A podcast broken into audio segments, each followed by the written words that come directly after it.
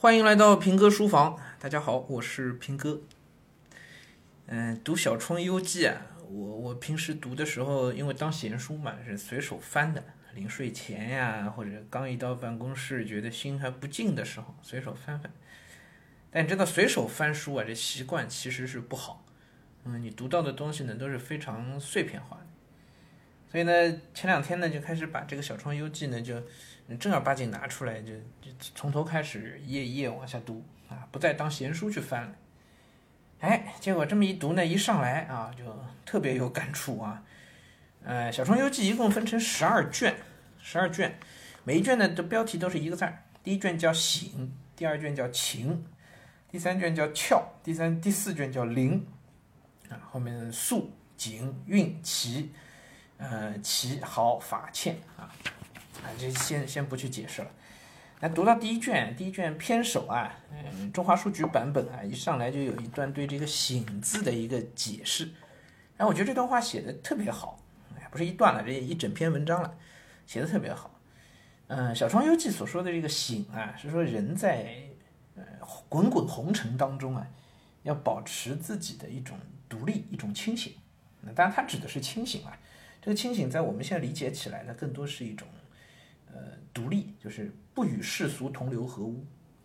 这东西说起来其实挺矫情的，呃，挺像所谓知识分子的那种呵呵 那种清高啊。但是很多时候我都会觉得，这种清高也许不一定仅仅是知识分子才有或者才应该有，而应该是每一个人，不论你是哪一行哪一业，不论你是在社会上处于什么样的地位。哪怕位极人臣啊，哪怕是呃呃活就经济状况、社会地位都都一塌糊涂啊，不论什么样的人，我觉得在这样一个滚滚红尘当中啊，你被世俗、被生活当中所有的事情所裹挟的时候，人似乎都应该要保留一份这样的清醒啊。所以呢，今天我想把这一段啊，呃，中华书局版的，呃，我看看啊，是陈敏译著。这个版本，我想把第一卷他写在头上的一段话跟大家分享一下啊。我觉得我说再多，可能都不如人家，呃，仔仔细细思考过写成的文章，呃，来的呃更准确一些，表达的意思更准确啊。即醒是急就急住的急啊，表示把醒相关的这些个呃句子啊记录成册，记录成这一卷。即醒是《小窗幽记》的第一卷，所汇集的都是关于醒的慧言秽语。所谓醒，是指在浊世之中保持着清醒的头脑和纯真的心灵，不被世俗名声所惑，不为世俗利益所诱，能坚持自己为人处事的底线。哎，这个真的很重要啊！那我们所谓的叫呃“不忘初心，方得始终”啊。什么是初心？初心很多时候就是一个人在还没有受到世俗污染的时候，你所有的那一份真心真情，那个东西可能是所谓初心。就比如我在小的时候一心想要去改变世界，一心想要去做的一些自己觉得了不起的那些事情，对吧？那个事情往往是真正有价值的，就他是在一个人还没有被世俗浸染之前的那一份心思，那这个是初心。啊，那这个初心往往是不被世俗名声所惑，不为世俗利益所诱，对吧？醒之难能可贵，是因为在浮世尘俗之中，人们为了追逐名利，难免和光同尘，难免会违心，难免会不清醒，甚至不得不揣着明白装糊涂。保持清醒，则意味着对自己对世事不肯苟且，宁愿看到真相，也不愿掩饰和回避。所以意味着清楚明白的去承受痛苦痛楚，保持醒其实是对内心良知的坚守，也意味着直面痛苦承担责任。哎，这段话读出来，我自己都起一身鸡皮疙瘩啊。嗯，确实如此啊，我相信我们听这个平哥书房节目的每一位家长啊，都会觉得人生当中有很多的没有办法去改变的事情啊。于是呢，难免就会有一些 有一些苟且，呃，所谓苟且，其实就是就是降低自己的标准，对吧？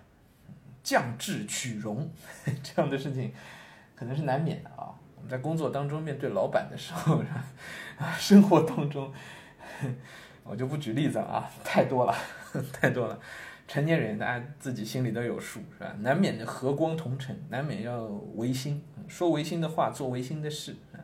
有时候呢，难免你知道自己违心的还好，就是你说明自己心里的标准还在，对吧？你觉得我降智取容了，那你至少还相对清醒。但很多时候你就不清醒，你就跟着一起混，跟着一起去做那些事儿，你自己都没有意识到这事儿是违背本心的。这也挺要命的啊，难免会不清醒，甚至于很多时候是揣着明白装糊涂，就我明知道这事儿不对，但我还是要去做，对吧？揣着明白 装糊涂啊，那相反，你保持清醒呢，很多时候可能是一件挺痛苦的一件事情，对吧？你可能会，哎，会损失很多东西吧，会付出代价吧，对吧？这种付出的代价，就是一个人为了清醒所需要去承担的责任。那就很多时候可能讲这是，这是难免的吧，啊！但是人在现实的考量面前，又有几个人愿意去承担这个责任，愿意去付出这些的代价呢？而你换回的东西可能是一个没有现实好处的东西，对吧？是你自己的清醒独立，是你的那个醒，这东西没有任何实际的价值啊！这至少在现实当中啊，没有实际的价值。那到底你应该怎么选？啊，真的是一个人生的难题！作者在这一卷中指出了当时之事，人们求名逐利，沉醉于名利和物质享受之中，描绘了从上到下一派昏醉不清醒的事态。嗯，《小窗幽记》嘛，应该是，其实应该是明朝的版本吧？啊，是明朝的一本书，嗯，然后到清朝的时候又重新辑录出来的，所以他描绘的那个东西到现在好几百年了啊。那你说人类进步了吗？这社会在进化吗？啊，曾经不清醒的人现在清醒了吗？似乎也没有啊。估计明朝时候不清醒，唐朝时候的人清醒吗？未见得清醒吧。再往前看，秦朝、汉汉朝的时候啊，清醒吗？恐怕也未见得清醒啊。放我们现在啊，应该大家放眼望去，不清醒的人和事还是占了大部分吧。你再往后看两百年，会清醒吗？好像也不能抱什么指望，是吧？呃，不清醒应该是一个常态啊。其实红尘之中向来皆如此，唯恐求之不得，唯恐得之失去，总是在为了争取什么或者为了保住什么而费尽心机。哎呀，这个话的非常沉痛啊！总是为了争取什么或者为了保住什么而费尽心机。司马迁在《史记·霍职列传》中指出：“天下熙熙，皆为利来；天下攘攘，皆为利往。”这一派熙攘之况，便是世人竞相奔走的真实写照。为了生活，不停奔波，自有其不得已之处。人在江湖，身不由己，内心也真有难言之痛。然竞相奔走，为利为名，蒙蔽自己的内心，便使自己变得浮躁不安，时时处于紧张焦灼之中。而一旦人人竞相为此态，整个社会的风气便会呈现出昏昏然的状态，唯以利益为重，唯以浮名为高。是，皆为利来，皆为利往。但其实还不仅仅是利啊，很多时候也是为名，是吧？名利两个字啊，真能看破的人太少太少了啊！有时候呢，读书的时候啊，或者自己冷静下来、夜深人静的时候，想一想，觉得哎呀，我无非为名为利，何必呢？对吧？想得很明白。等到早上天一亮，闹钟一响，继续为名为利在奔走啊！为利呢，你可能有些有些时候还有还有不得已之处啊；为名，那有时候就不知所谓了。啊，不知所谓，啊！但是给你出名的机会，你不出名吗？似乎能做到的人也也很少吧，是不是？啊，唯以利益为重，唯以浮名为高，这种世风啊风气，使得人与人之间的相处充满了紧张和周旋，也使人的内心缺少安全感和信任感。对，就是我们的多少的焦虑啊，都是来源于这种，因为焦虑本身是一种没有安全感的一种表现，对吧？或者说是一个原因，就你失去安全感，其实是因为你内心的焦虑，他们也互为因果啊。嗯，那这种这种焦虑其实根源在哪里？就是每一个人都在为名为利，对不对？啊，你自己有时候你得到了名，得到了利以后，你还不满足，你的不满足又是来源于跟别人的比较，对吧？啊，所以我们一直焦虑，我们也一直在为名利奔走。昏昏并不是指对于自己的目标和利益不清楚，而是太清楚、太充满欲望了，导致人们混浊了做人的底线，甚至模糊了道德的标准。屈原被流放在江畔徘徊，渔人问他为什么世人皆浊，何不绝其泥而扬其波？众人皆醉，何不抚其糟而渔其离？你为什么不跟大家一样去追逐名和利呢？野鸡为什么不同流合污呢？屈原回答说：“安能以浩浩之白而蒙世俗之尘埃乎？”哎，我们现在能说出这种话的，敢说出这种话来的人啊，屈指可数啊！安能以浩浩之白而蒙世俗之尘埃乎？相反的，现在好像有人，如果假设真有一个人敢说这种话，有一个屈原活在我们生活当中，敢说这种话，我们一定会对他嗤之以鼻，是吧？觉得他假清高。以浩浩之白蒙世俗之尘埃乎？宁愿保持孤独的清醒，也不愿和其光同其尘。这展现了一个大写的人的担当精神，也是一个清醒灵魂的写照。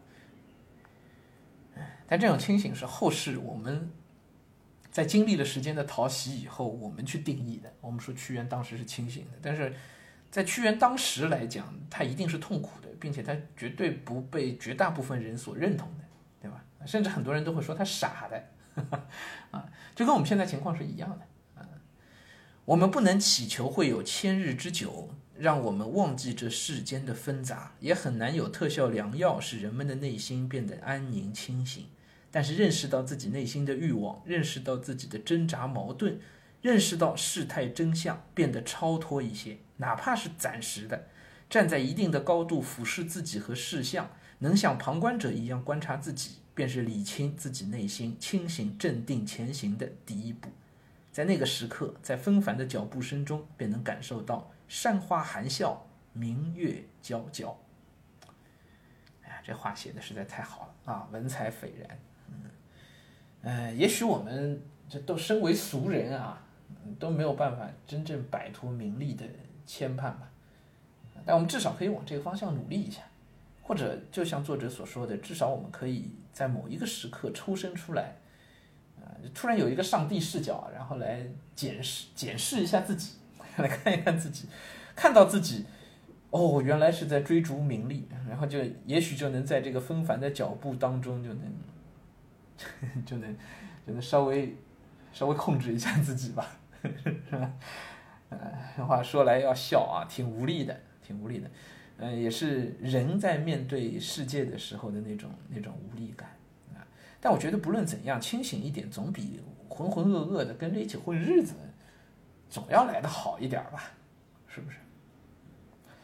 好，这今天的平哥书房啊，我们就跟大家聊到这儿啊。